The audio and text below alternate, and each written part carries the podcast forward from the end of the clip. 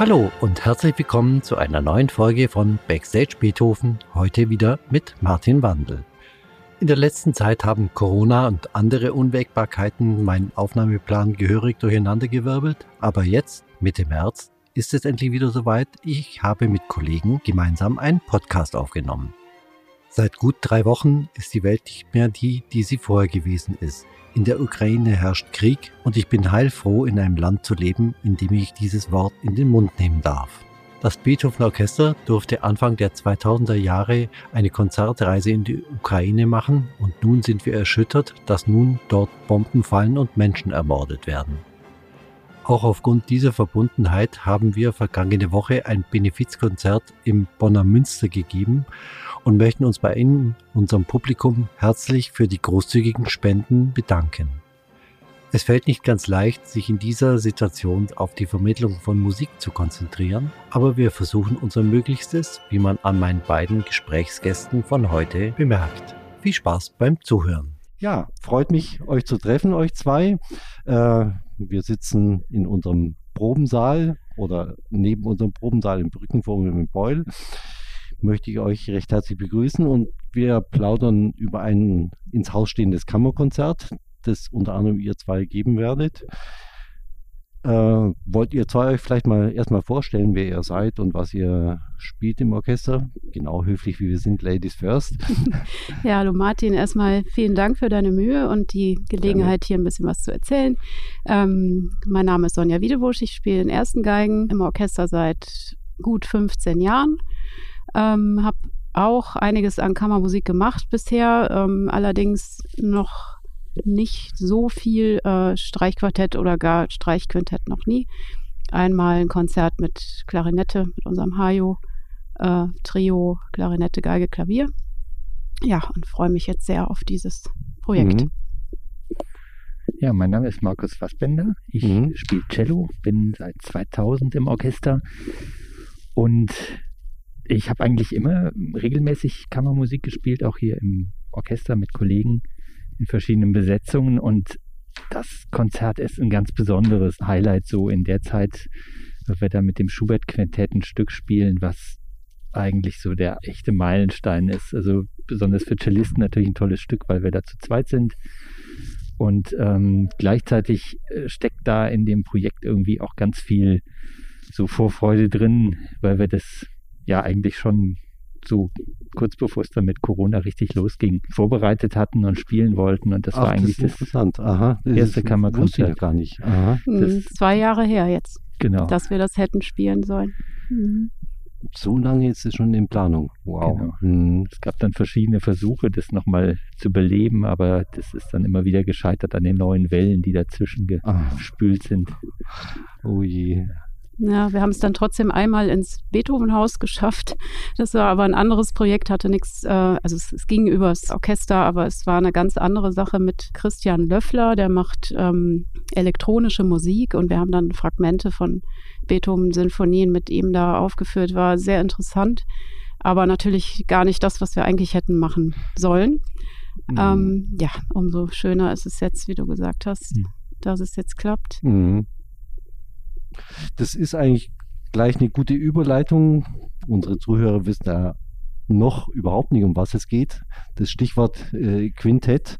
Was für Stücke äh, sollen eigentlich auf dem Programm stehen und was für eine Besetzung und so weiter? Das jetzt? Ja, wir spielen nicht nur das Schubert-Quintett, mhm. wobei äh, nur ist jetzt wirklich in Anführungsstrichen zu sehen, denn wie Markus schon gesagt hat, äh, hat ist dieses Werk äh, monumental und äh, unglaublich, aber da können wir vielleicht später noch was zu sagen. Mhm. Ähm, wir eröffnen den Abend mit einem Streichquartett, ebenfalls von Schubert in G-Moll. Mhm. Und dann kommt noch der langsame Satz von Webern für Streichquartett. Ah ja. Ist es aus einer zwölftönigen Phase oder ist es nein, schon Nein, nein, ist nicht zwölftönig, ist äh, hochromantisch und ah, ja. ähm, unfassbar schön, finde ich. Sehr passend in der aktuellen Situation, weil es wirklich äh, sehr, sehr ähm, traurig klingt und äh, ja, man muss sich dann da reinwühlen. Mhm. Mhm. Mhm. Wer ist denn sonst noch dabei? Sind das alles Orchestermitglieder? Ja. also die erste Geige spielt die ähm, Günnar Park. Mhm. Ihr wechselt aber, ne? Im genau, Günnar spielt beim Quintett dann erste. Ja, genau. Ich äh, sage jetzt erste, weil ich eben nur beim Quintett dabei bin ah, ja, und stimmt. das so rum gesehen habe. ja. Die ähm, Seon Yun, die spielt Cello durch das ganze Programm, also in den Streichquartetten und dann in dem Schubert das erste Cello. Ich bin nur bei dem ähm, Quintett dabei eben und der Christian Fischer spielt Bratsche. Okay. Ähm, genau, das ist eigentlich die Besetzung. Ne? Mhm, Deutsch-koreanische ja. äh, Allianz. Ja, stimmt. Okay, ja genau. Wie, wie habt ihr euch eigentlich gefunden? Wie läuft denn sowas ab innerhalb des Orchesters? Ihr seid ja kein festes Ensemble, das schon Jahrzehnte besteht, sondern habt euch für dieses Konzert gefunden. Mhm. Wenn auch schon seit zwei Jahren. okay, Klammer zu wieder.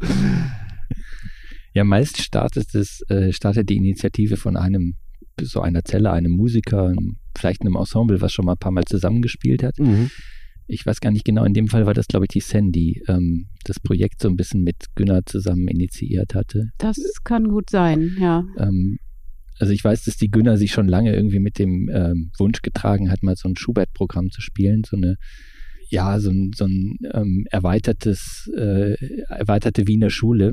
Deswegen finde ich auch, dass der Weber da so toll reinpasst. Ähm, mhm.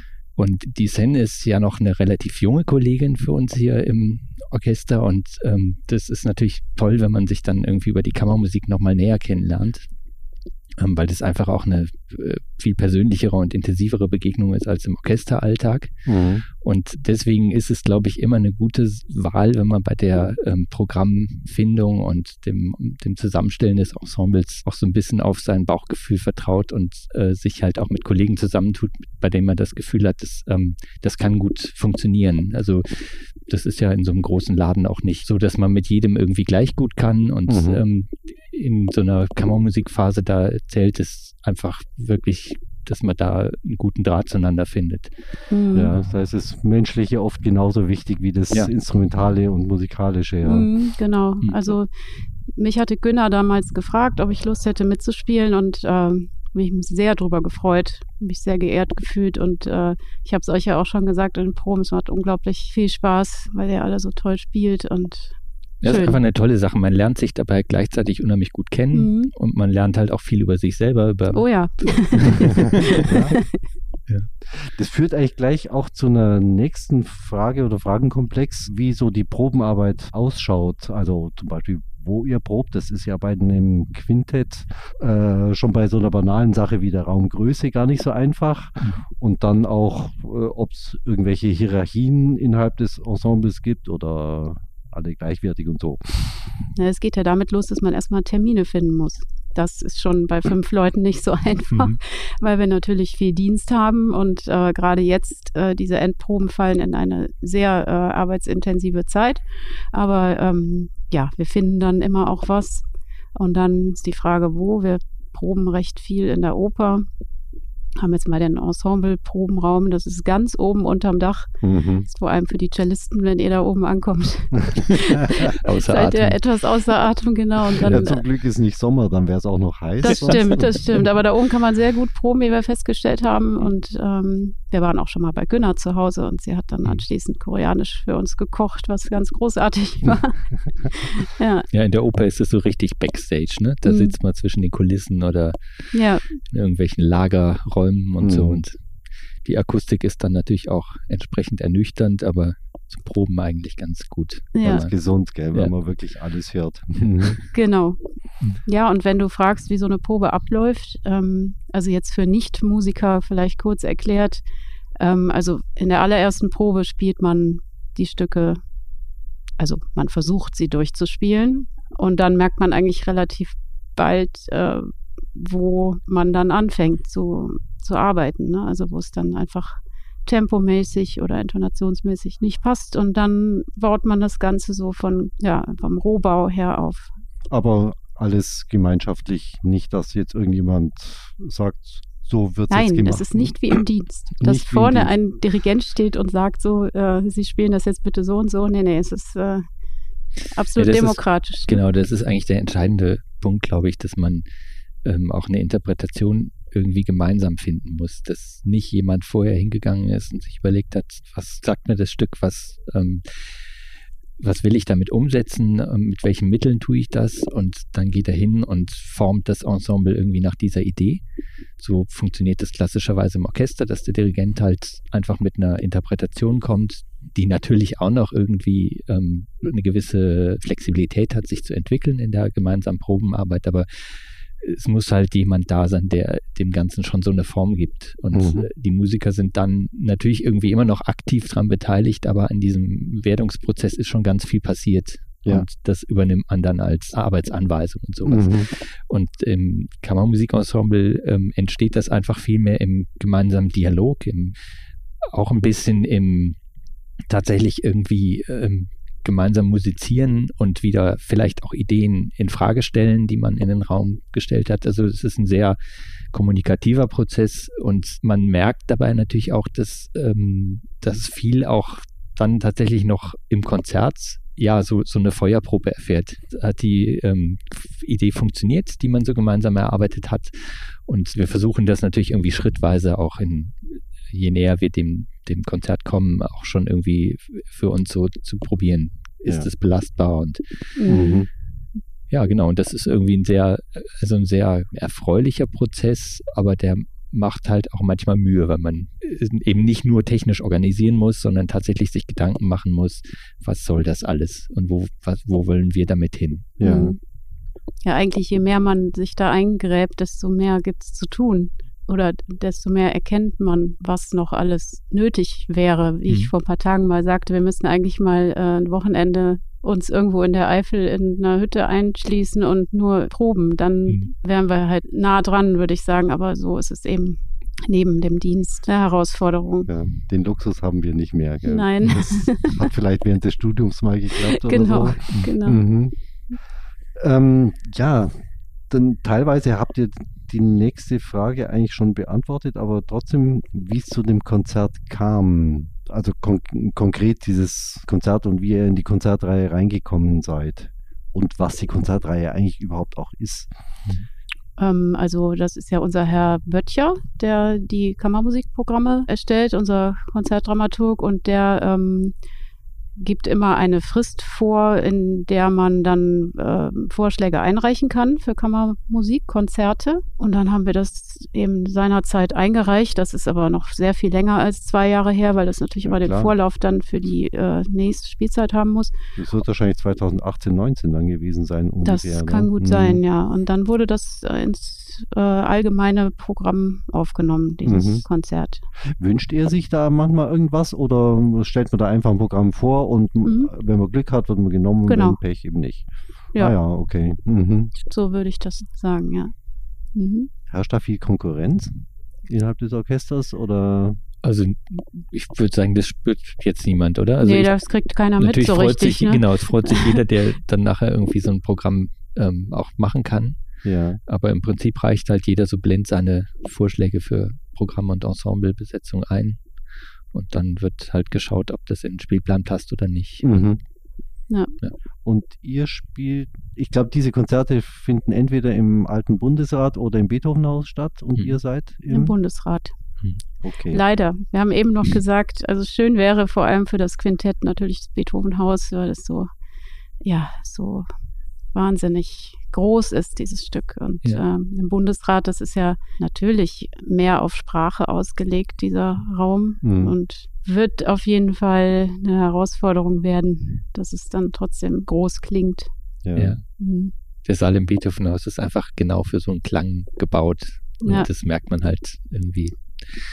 Äh, ich glaube, so eine Akustik wie im Bundesrat, da stellt man sich drauf ein und da stellen sich die Hörer auch irgendwie drauf ein. Das Ohr, das gewöhnt sich ja an viel. Ja. Dann wird das da hoffentlich genauso schön. Ja. Habt ihr die Möglichkeit, vorher ausgiebig drin zu proben? Wir haben eine Generalprobe da, ja. Ah ja, mhm. okay, mhm. aber viel umstellen kann man da dann eh nicht mehr.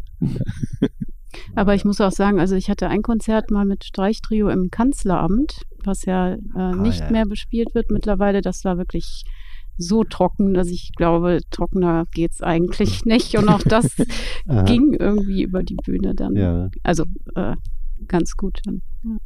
Ich denke bei sowas immer an so alte, wenn du so historische Aufnahmen hörst auf YouTube oder so. Ja. Da ist ja oft so ein, dieser Knister-Sound. Ja. So diese, man sieht dann schon förmlich so diese fetten Teppiche auf dem Boden liegen und so. Genau. Ein bisschen.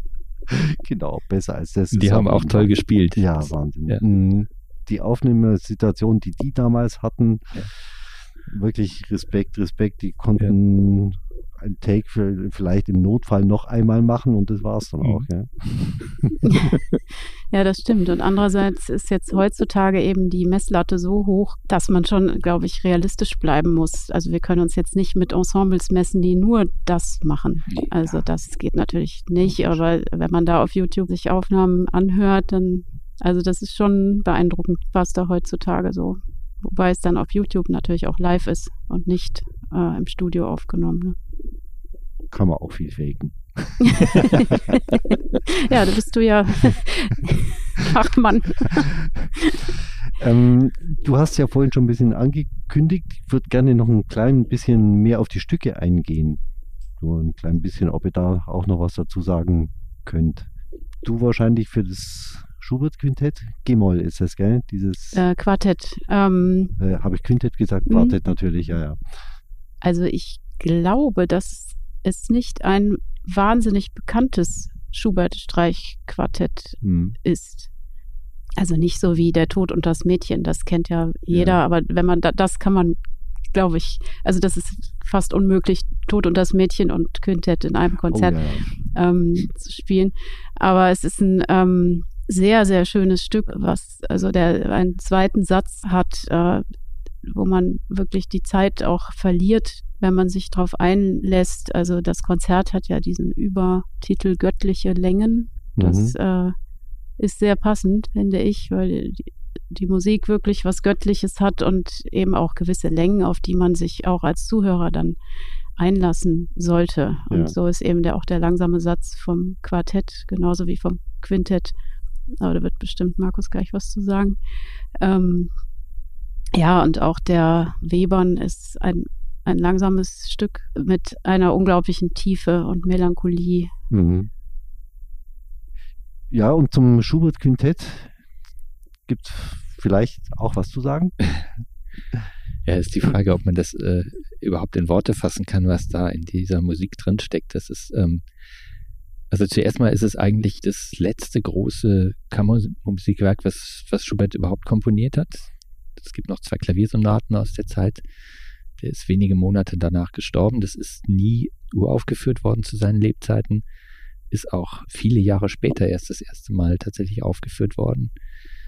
Ähm, er ist ja 1828 gestorben und ähm, 1850, glaube ich, wurde das das erste Mal aufgeführt und dann nee so lange. Auch viel später erst gedruckt. Also das Stück ist einfach, es lag schon ganz lange beim Verlag, beim Diabelli Verlag und ist dann nie gedruckt worden, mhm. weil man in der Zeit irgendwie äh, kein Interesse an solcher Musik hatte. Also die, das, die, Schubert wusste das auch, dass solche Werke sich einfach nicht gut verkaufen. Er hat irgendwann mal gesagt, so diese Musik, die entsteht eigentlich nur, ähm, ja, also aus, aus meinem musikalischen Bedürfnis und aus dem Schmerz heraus. Mhm. Und das ist nichts, aus dem er irgendwelche Profit gezogen hat oder irgendwelche, ja. also das hatte keinen direkten Nutzen, das zu schreiben und trotzdem hat er sich dem eben voll hingegeben.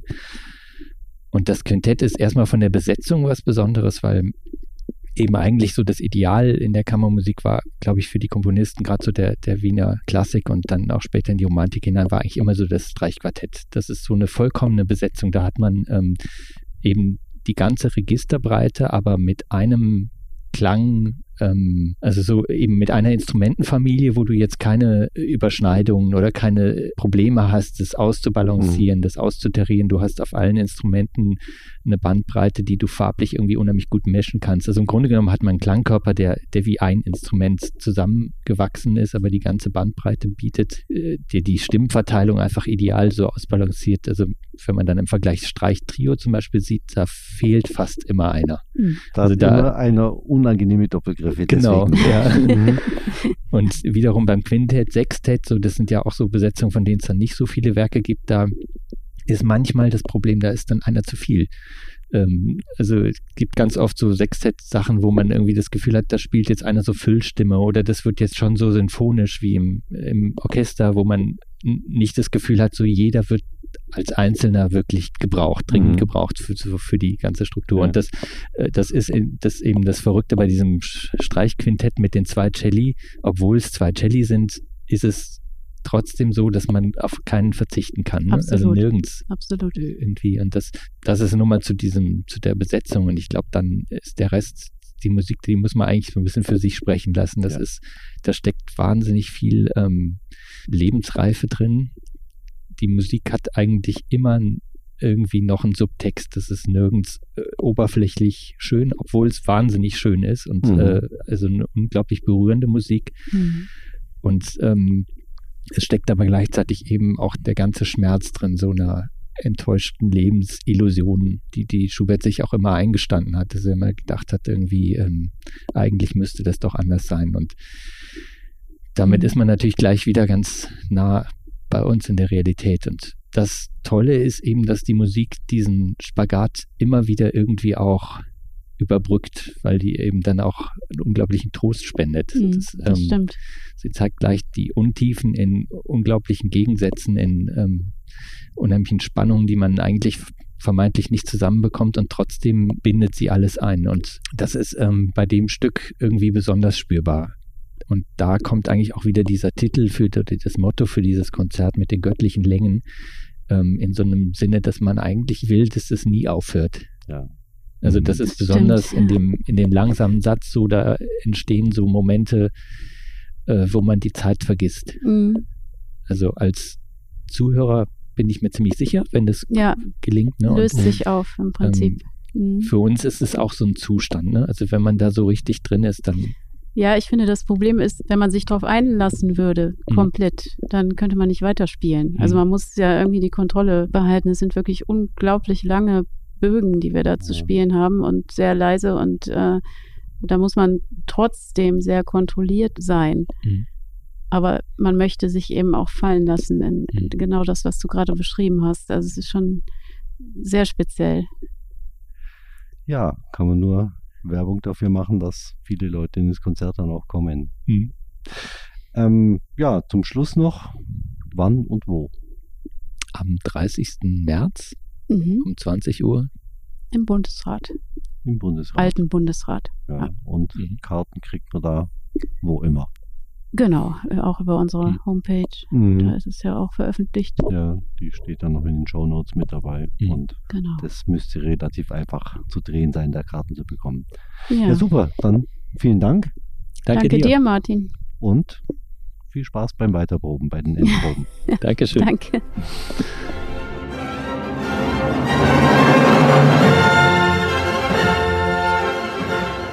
Ja, nach diesem Gespräch und so wie ich die fünf als Musiker kennengelernt habe, dürfte das sicher ein beeindruckendes Konzert werden. Auch die Stückauswahl verspricht einen runden Abend. Die treuen Zuhörer des Podcasts kennen übrigens den Bratschisten des Ensembles, Christian Fischer. Mit ihm habe ich mich in der Folge 18 über die Musikerausbildung in der damaligen DDR unterhalten. Zwei Musikerinnen aus Korea, zwei aus dem Rheinland und einer aus der ehemaligen DDR. Das Ensemble ist ein gutes Beispiel dafür, wie Völkerverständigung gut über Musik funktionieren kann. Karten für das Konzert am 30. März im Alten Bundesrat bekommen Sie über unsere Homepage www.beethoven-orchester.de oder an den üblichen Vorverkaufsstellen. Vielen Dank fürs Zuhören und bis bald wieder bei Backstage Beethoven.